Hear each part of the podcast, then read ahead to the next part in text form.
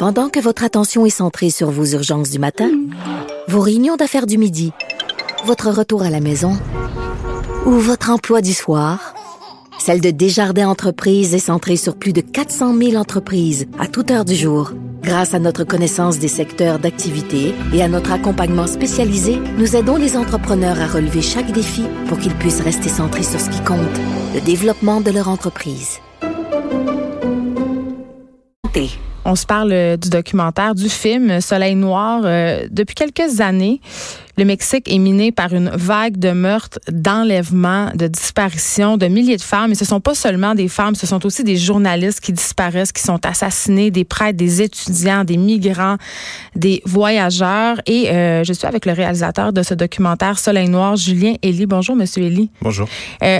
Juste avant de commencer, là, euh, j'ai terminé euh, le visionnement de votre documentaire ce matin avant de venir ici à la station. Un documentaire quand même qui dure 2h33, mais il faut l'écouter. Il faut écouter ces 2h33-là parce que j'en suis encore bouleversée. Pour vrai, euh, ce sujet d'assassinat de femmes au Mexique, on en parle depuis quelques années à cause notamment euh, de l'état de Ciudad Juarez. Je sais pas si c'est comme ça qu'on le prononce.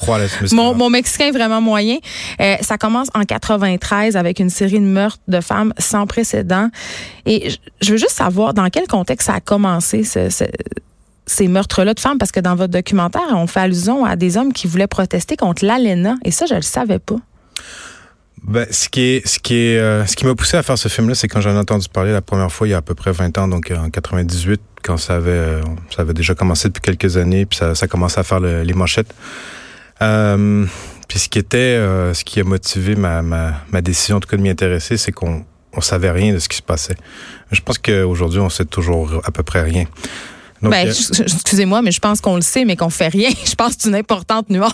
Ben non, mais ce que je veux dire, c'est que les, les, les, hypothèses sont multiples. Puis euh, il y, a toutes sortes de gens qui avancent des théories. Euh, c'est sûr que ça, ça fait partie. Effectivement, il y a beaucoup d'hommes d'affaires, euh, pour faire référence à ce que vous avez demandé, d'hommes d'affaires de la région de Ciudad Juárez, euh, qui, pour protester contre le traité de l'ALENA, auraient trouvé une sordide façon de, de, de, manifester leur, leur, leur mécontentement. Mais après, c'est comme devenu un sport là, de chasser les femmes. Pour certains, oui, mais il faut savoir aussi que là-dedans, il y a aussi des. C'est pas un groupe d'assassins qui ont tué ces femmes-là, c'est plusieurs groupes, c'est plusieurs causes qui sont. Euh, on, on c'est dit dans le film aussi. Euh, la ville de Ciudad Juárez est devenue une des villes les plus violentes du monde en 2010, ben, la plus violente avec 3000 homicides. Je sais pas si vous imaginez. Là, je pense qu'au Canada, il y a peut-être 250 homicides annuellement. Non, non, c'est littéralement un hécatombe. 3000 personnes tuées en une seule année. Donc le gouvernement euh, a envoyé l'armée et la police fédérale euh, et euh, comme par hasard le nombre de le taux de femmes tuées disparues a augmenté et on a la preuve c'est documenté que la police fédérale et l'armée est impliquées aussi. Donc c'est pas c'est pas un groupe c'est ça qui fait que c'est complexe puis je vous dis qu'on sait toujours rien tout à fait parce qu'on n'a jamais pu faire vraiment des enquêtes approfondies. les journalistes vous l'avez dit se font assassiner au Mexique. On, on, Il y en a eu 17 dans une année. Oui, oui, bien sûr. Là, depuis 2000, euh, je dirais, enfin, depuis à peu près 10 ans, on est à 140. Euh, c'est l'endroit le plus euh, le plus dangereux sur Terre à peu près pour pratiquer le, métier de journaliste.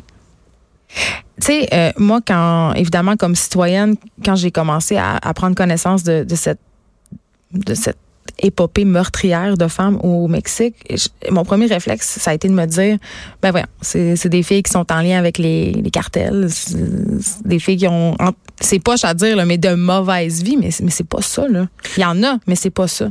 Ben non, mais pas du tout, parce que ça, ça c'est justement c'est l'argument euh, facile utilisé par les autorités. C'est pour dire que presque elles le méritent finalement, comme un peu avec les femmes autochtones au Canada. Euh, c'est des, ben, des prostituées. Très... Euh, ah oui, il y a des liens à faire. C'est des prostituées ou ce sont des, des, des héroïnomanes, donc c'est pas grave si elles se font tuer.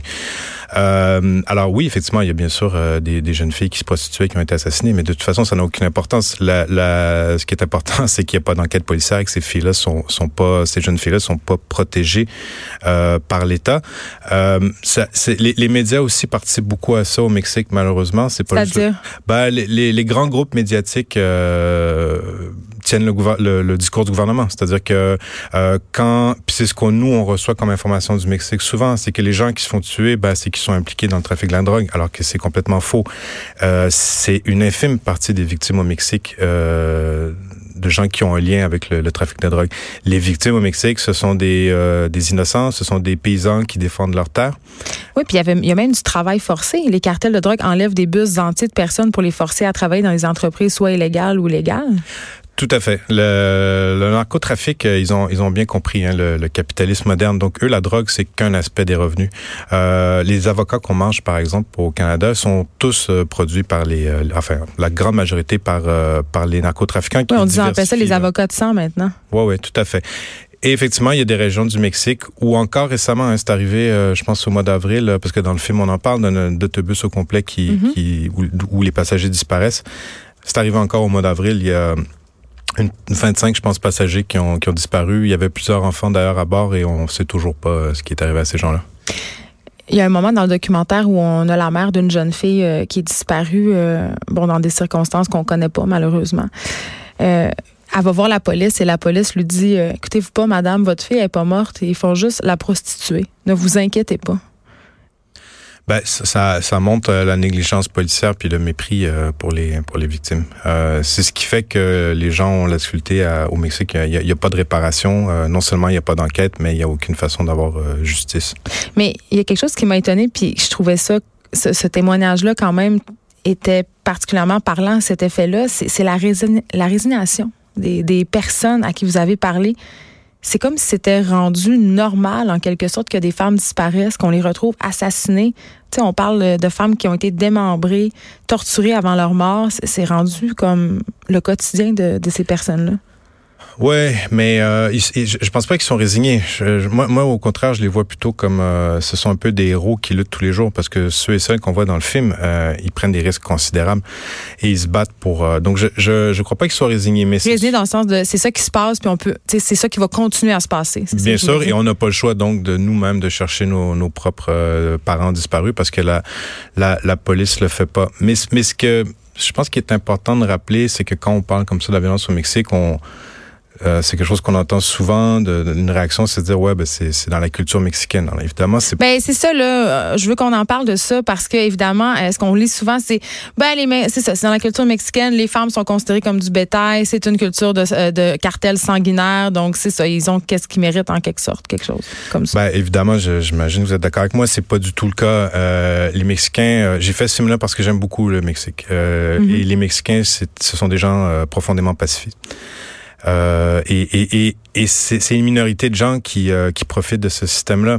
Euh, faut savoir aussi que c'est pas c'est pas unique au Mexique. C'est la, la, violence extrême, elle se produit toujours dans des poches de pauvreté, dans des conditions euh, difficiles. Euh, et, et, on a tous une responsabilité par rapport à ce qui se passe au Mexique. Euh, Pourquoi? À, ben, à cause de nos échanges commerciaux. Par exemple, les, on parle des femmes de Ciudad Juarez qui ont été victimes d'assassins cruels. Et elles le sont toujours d'ailleurs. Euh, depuis la fin des années 90. Mais, mais euh, je, je veux pas enlever la responsabilité aux Mexicains. Ils sont évidemment responsables de, de ces actes-là. Mais il faut savoir qu'il y, y, y a, des dizaines d'entreprises nord-américaines qui sont massées le long de la frontière tout près de Ciudad Juarez. Et on fournit du travail euh, à ces femmes-là qui doivent se déplacer pour aller travailler dans des, des c'est des conditions épouvantables. Elles doivent prendre l'autobus euh, de nuit, traverser des terrains vagues parce qu'il n'y a pas de transport en commun. Et jamais ces entreprises-là, alors qu'il y a des, des, centaines de femmes disparaissaient, ont fourni la moindre sécurité. Et c'était leur, c'est leur main d'œuvre dont ils profitent abondamment parce qu'ils les payent des salaires dérisoires. Donc je, je pense que le Mexique, ça s'inscrit, la, la, violence du Mexique s'inscrit dans un cadre beaucoup plus large. Euh, de ben, tout à fait. Euh, on peut parler du tourisme aussi. On est, les Québécois, on voyage beaucoup au, tourisme, au, Mexique. J'arrive du Mexique, je me sens tout soudainement très très mal. Non, mais il faut, mais, mais je pense que c'est pas, c'est pas de, de, remettre en question tout ça. C'est juste peut-être de se poser, par contre, certaines questions. Euh, euh, par exemple. Ben, y a des parce qu'on on fréquente beaucoup les resorts. Euh. Oui, mais c'est, mais justement, mais ces resorts là, on, on, déplace des populations. Des gens se font assassiner parce qu'ils défendent leur terre, parce qu'on y construit des hôtels. Je sais pas si vous avez, vous avez été à Cancun. Beaucoup de Québécois voyagent à Cancun, mais quand vous décoller de Cancun, c'est c'est un désastre. Euh, c'est un désastre. Un désastre visuel. Oui, parce que ce ne sont que des hôtels. Donc il y avait il y avait des gens qui habitaient là. Donc euh, on peut voyager, mais il faut se poser euh, certaines questions. Donc vous fréquentez pas les resorts mexicains? Euh, non. euh, écoutez, dans le, là, vous l'avez dit tantôt, mais je veux qu'on revienne là-dessus. Euh, ce qui est assez incroyable dans le film, puis il y a de la documentation pour prouver tout ça, évidemment, c'est que la police, les militaires, le gouvernement est en quelque sorte impliqué dans ces assassinats-là. Ils ont les mains tachées de sang. Je, veux juste comprendre pourquoi ils font rien, parce qu'évidemment, la population est pas de leur bord à ce niveau-là. Là. Mais comment ça peut se passer? Comment ils peuvent être... Est-ce que c'est de la corruption? C'est quoi? Le, le, un des, des, problèmes euh, majeurs au Mexique, c'est la corruption et l'impunité. Euh, Parce qu'ils sont pas assez payés, les policiers, fait qu'ils sont facilement corruptibles? C'est une explication, mais il y en a d'autres. C'est que ça, ça, dure depuis des années. Euh, encore une fois, la position géostratégique du Mexique, tout à l'heure, on parlait de la présence d'entreprises nord-américaines au Mexique qui, qui pourraient faciliter aussi ce, ce, l'insécurité.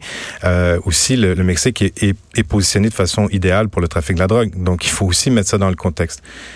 Et il y a beaucoup de policiers tout à fait honnêtes comme des politiciens qui font leur travail. Évidemment, il faut pas tout noircir. Le problème, c'est que c'est que les, ils ont ils ont des moyens dérisoires pour lutter contre.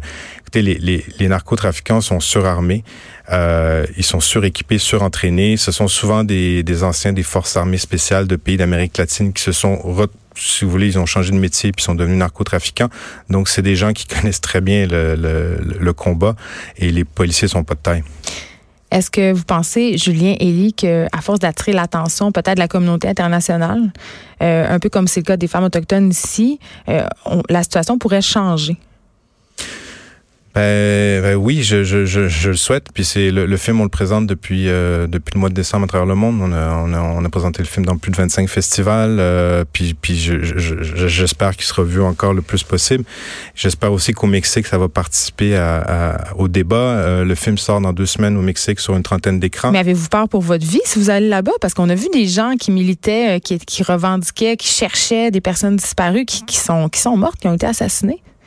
Ouais, mais ma sécurité, euh, le, danger que j'ai affronté est moindre. Je sais même, c'est même, c'est rien comparé à, ceux, à celui de ceux et celles qui sont dans le film que vous avez vu, qui, qui eux tous les jours doivent se lever. Si on parle des journalistes, par exemple, les journalistes qui nous ont aidés pour le film, qui nous ont informés. Oui, ils sont toujours là. Ils sont toujours là. Puis eux, ils ont, ils ont pas moyen de s'échapper. De toute façon, c'est leur pays. Où est-ce que vous voulez qu'ils aillent? Ces gens-là sont vraiment en danger. Donc, c'est sûr qu'on se pose des fois la question, mais on, on fait attention. Puis je, je, je me sens pas visé en particulier. C'est à l'affiche depuis le 6 septembre. Où est-ce qu'on peut le voir?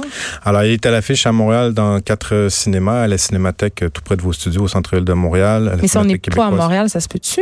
Oui, au CLAP à Québec. Mais laissez-moi terminer sur Montréal. le cinéma Beaubien, euh, et le cinéma moderne euh, sur le plateau Montréal et le cinéma du Parc avec sous-titres anglais. Et vous pouvez le voir au CLAP à Québec depuis également le 6 septembre. Il va être disponible en région aussi. Je sais que Rimouski est sur la liste. Euh, il devrait en avoir d'autres. Et j'insiste sur une chose, euh, je sais que souvent on entend parler de documentaires et on se dit ben il va passer à la télé la semaine prochaine.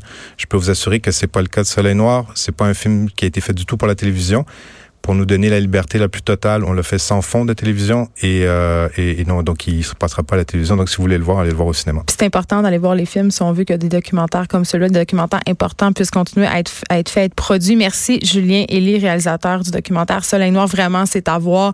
Mais attachez votre truc avec la broche puis sortez votre boîte de Kleenex. Merci de l'invitation. Merci à vous.